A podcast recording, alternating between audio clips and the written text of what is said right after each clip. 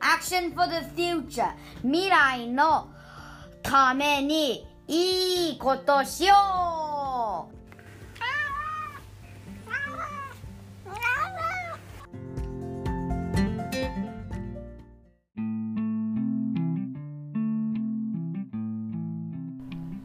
こんにちはこん。にちは。こんにちは。えっと、今日は、なアウトドアカフェ山小屋さんの松本オーナ店長さんとお話ししたいと思います。あの、本当にお忙しい時間に、えー来ていただいてありがとうございます。よろしくお願いします。お願いします。本当アウトドアカフェ山小屋さんってとっても素敵で美味しくって大好きなお店なんですけれどもそんな店長さんにお話が聞けるってすごく嬉しく思ってます。えっとそもそもあのーなんて言うんですかねどうしてこの素敵なお店を開こうと思ったんですか？あの、もともとオーナーと私店長はうん高校以来の友人なんですね。はい。二人で、えっ、と、よくキャンプだったり、登山だったりしてたんですけども、上尾の、まあ、街中ですよね。街中に、そのアウトドアな空間が作れたらいいな、ということで、その上尾アウトドアカフェ山小屋を企画して、建てました。そうなんですか私初めの頃にあの道のとところにアウトドアカフェ山小屋とか書いてあってえこんな街中に山小屋かってびっくりしたところがあったんですけどそうするとあのなんていうんですかね山小屋をなんであ上尾に作ろうと思ったのかなっていうかこそうそうですね。あの、上尾ってもともとうん。喫茶店の、あの、なんていうのかな、なんて言ったらいいの、競合地帯っていうんですか？ものすごいたくさん自家焙煎コーヒー屋さんがあるんですよ。うあそうなんですか、だから、まあ、カフェを設立するにあたって憧れの聖地ではありますよ。いやそうなんですか？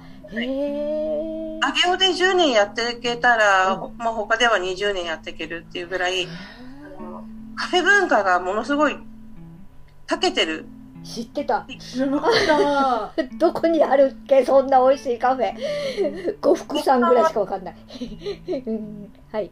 ねそれで、上尾は候補地に上がってます。あ、そうなんですか。じゃあ、初めからかなりチャレンジしたわけですね。チャレンジはチャレンジでしたねね。挑戦で。それで、その、なんか、こう、建てるときに、こカフェを作ろうと思うときに、その山小屋にしたっていうのが、そのコンセプトカフェとかっていうことでお作りになったっていうんですけれども。そうですね、コンセプト、はい。コンセプトカフェってそもそも何なんですか？あのただ飲食店ではなくって、何か一つテーマを持ったカフェのこと、コンセプトカ、コンセプト、コンセプトカフェって言うんですけども、10年ちょっと前にそういうのが流行ってたんですよ。あの、まあ、メジャーなところで言うと、メイドカフェとか、はい、あとは、あの、好きな方は好きなミシンカフェとか、え知らない。ミ シンをやりながらカフェとかね。で、私たちはアウトドアにこだわったカフェということで、アウトドアカフェ山小屋になりました。ああそうなんですか。でアウトドアを再現するのにどういうところにこだわったんですか？まず建物自体を、えっ、と、ま、尾瀬にある山小屋をきれいに再現させていただきました。へえ。でそれってすごい大変だったんじゃないですか？まあ、もともと美術系の大学を出てるんですよ。私もオーナーも。はい。えっ、と、デザイン画を描くことは、たやす、あ、まあ、まあ、簡単だったっていうと失礼なんですけど、そんなに無理はなかったんですね。でそれにけんあの建築士が乗っかってきただけのことなので、うーん。で要は、し写実で絶賛したものを建築士に渡したが出来上がった。へえ。でどうどういうとここだわったんですか？なんか前にまだ初めの頃ってその建物のこだわりのストーリーがあった本が置いてあった気がしたんですけど、あの壁とか。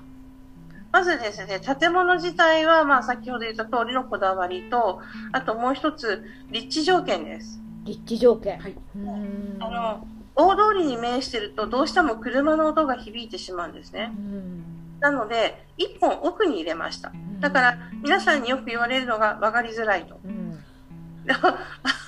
分かりづらい代わりに、飲食、あの、お食事をされてる最中に、車の音がしない空間を目指しました。うんなので、車の音は聞こえない代わりに、ウグイスの鳴き声であったりとか、カッコウの鳴き声だったりとか、春先行く。多分これから先ね、鳥たちがたいっぱい歌ってくれると思うんですよ。いやでもそれってチャレンジャーですよね。普通お店出す時って人通りが多いとかお客さんが入りやすいとかってこう考える人が多いと思うんですけど、まあ、そのコンセプトで山小屋って決めたから結構分かりづらい。ちょっと、うん。え車じゃなきゃ絶対行けないところにありますよね。そうですね。バスとかでも結構、ね、あの、上尾駅の東口から出る一本だけですから、うん。大変だと思うんですけど、うん。あの、この土地の菅谷の土地に、魅力がとてもあるということが分かったので、自信はありました。へえそうですかそうコンセプトがしっかりしてるから絶対分かってくれる人は分かってくれるっていう自信があったんですか？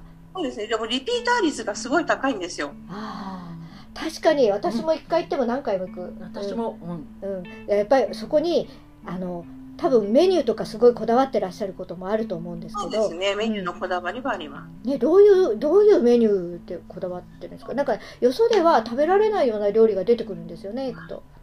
あまりね、あの、よそとかを意識したことはなかったんですけど、うんえっ、と、基本的にダッチオーブン料理を提供してます。ダッチオーブン料理って何ですか、はいあの、ダッチオーブンっていうのは魔法の鉄鍋と呼ばれてる、うん。アウトドアではこう人気な鍋があるんですね。うん。大きな。それで料理を作って提供しているので、必ずうちのパンプレートと雑穀米プレートについている、えっ、と、煮込み料理は、キャンプでも作れるようになってます。へえそうなんですか。いやなんかじゃあ今度ちゃんと食べて食べた時に観察観察っていうかしてみたいなと思います、はでいあとあのその一緒に私好きなのがこうバター作り。カシャカシャカシャカシャカシャああ、はいはいはい。ああれあれもんなんか他には絶対なくてなんか初めてここ来て山小屋さんに行って楽しませていただいたんですけどなんかどうどうしてああいうことを思いついたんですか、あれはですね、うん。あの、山小屋をやる前に、うん。あの、娘と牧場に行って、あの、バター作りの体験をしたんですね。うんで、その時に結構簡単にできたんですよ。で、できれば、その、あの、カフェに来るお客様の中で、まあ当初は、当初はですよ、あの、役員会、保護者会とかで来るお客様の、その、緊張感をほぐせるための材料の一つになればいいなと思ってました。へえコミュニケーションツールですねそうです、そうです、そうです。あの、親睦会っていう称した、この幼稚園のお母さんたちが集まる時ってあるじゃないですか。あありますありますあの時とかに、私も経験済みなんですけど、あの、全く見知らぬ人と一緒に昼間ランチを食べるっていう、あの、緊張感。その、料理が出てくる間の間、わかります。なんかあの役員同士って決して前からのお友達じゃないからないですよそうね。そこで親睦を深めなさいって言ってもすっごいよそ行きに「そうですね」って会話しちゃってすっごい疲れる。何を話していいかわからない。わかんないわかんない。うん。そういう中で、うん。あの、バターを作ることによって親睦を深めることができたらな、という思いがあって導入したのが、うちのババター作り。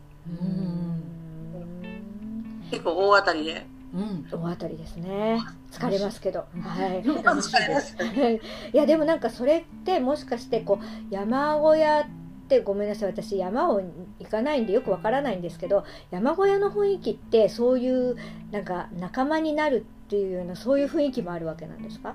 もちろんですね、あの、あの、例えばあの、丹沢っていう山の遠野岳っていう山があるんですけども、そこの山小屋に行くと、もう、まあ今はやってない、コロナでやってないと思うんですけど、うん。昔は、私がいた時とかは、もう持ってきた食材はみんなのものですよね。楽しい。それでみんなで分けてワイワイワイって。ワイワイワイワイやるっていう。持ってきたお酒もみんなのものですよね。楽しそう。なんかや山登ってみたくなるね。で 他の目的で。コロナが明けるといいんだけど。そうですね。で、そのデスク、なんか山小屋さんってすごい素敵だなと思ってたんですけど、話を聞いていくうちにますます、ああ、素敵な空間なんだなと思って、なんかお店に入ると、すごいこう建物が素敵で、で、はい。メニューを見ると、その、やっぱりご飯がね、美味しくって、うん。それでスコーンとかもあったりしてあスコーンも好きなんですけどあのさっき聞かなあのスコーンとかもこだわりあるんですか？それはなくて。あの、スコーンだけに限らず、えースイーツに関しては、うん。うんスタッフの意見を取り入れてます。ああスタッフで相談して、一番最初の、うん。あの、初期の段階のメニューはもちろん私が構成させていただいたんですけども、えっ、と、もう1年、2年目から、まあ、今日に、今日にも、うん。今日もそうなんですけども、スタッフの意見を取り入れて新しいものを作ってます。うん。だから自分一人じゃないですね。でそれってやっぱりこう初めにスイーツじゃなくてもしかしたらあの私初めて行った時にコーヒーが美味しくてびっくりしたんですよ。ああ、コーヒーね。ねあれ本当に美味しかったんです。ありでがとう。あこんなおい美味しいコーヒー飲めるとこが上尾にあるんだと思ったんですけどやっぱ作ってる時にそれでハーブティーとかもいっぱいあるじゃないですか、はい。でそういうハーブティーやらコーヒーに合うためにスイーツがあるって感じなんですか？そうですね。あの、基本的に、うんあの、まあ、これはこう企業秘密なんで、詳しいことはお話しできないんですけども、あの、コーヒーの味に邪魔にならない甘さうん。とバターの加減にはしてます。あやっぱり。でだから甘すぎてしまうとコーヒーの味がわからなくなってしまうし、逆に、こう今度バターの量が多すぎてしまってうも、ん。コーヒーの味を損ねてしまうので、コーヒーが主役であることは間違いない。そうですか。あそこねなんかコーヒー入れてくださってるとこも素敵で後ろにカップがガーってあれご自分のコレクションですか？コーヒーカップもすごいあれもスタッフと一緒に、うん。あの、自分の好きなカップを探してこいと。だから言ったらあれがいいこれがいいってなんか選びたい気もするんだけどなんとなくお客様を見て選んでる感じがするんですけどそんな感じ。ありますね、お客様。あの、お客様をイメージして買ってくることも多いですね。うーん常連のお客様に、あの、いつもお洋服をお召しになってる方に、この色のカップは合うなとか。ああなるほど。であのでもなんで山小屋でコーヒーなんですか？コーヒーにこだわるっていうのはなんかあダッチオーブンね。うんうんうんって分かったんですけどコーヒーも山ご山登りに関係あるんですか、あの、知られてないかもしれないんですけど、うん、あの、山登りする人、コーヒー好き多いですよ。ああそうなんですか山で飲むコーヒーは最高です。あなぜか知らないですけどね、本当に美味しいんですよ。ああでもね山小屋さんで飲むコーヒーも最高です。美味しいです。ありがとうございます。あのね本当に美味しいよね、コーヒーね。美味しいでうす。ん。コーヒーどういうふう何にこだわってるんですか？やっぱり焙煎の仕方とか。はい、あの、それはね、オーナー、高橋の方が焙煎士なので、ええ。その方からな何か語るというわけではないんですけども、あの、なぜ山小屋のコーヒーがあ美味しいかって言われると、心当たりとすれば、もともとオーナー高橋はコーヒーが嫌いだったんですよ。はい。へで嫌いな彼女が飲めるコーヒーを作ってみてと私はお願いしました。だからこうなんか飲み終わった後にあの胃が痛くなっちゃったりちょっとそういうコーヒーってあるじゃないですか。美味しくても苦かったりとか、はいそういうんじゃなくてなんか爽やかっていうのかな、うん。あの、なんとも美味しいコーヒーはね、本当あ行はいっぱいあるんですけど、あの、心当たりはただそれだけです。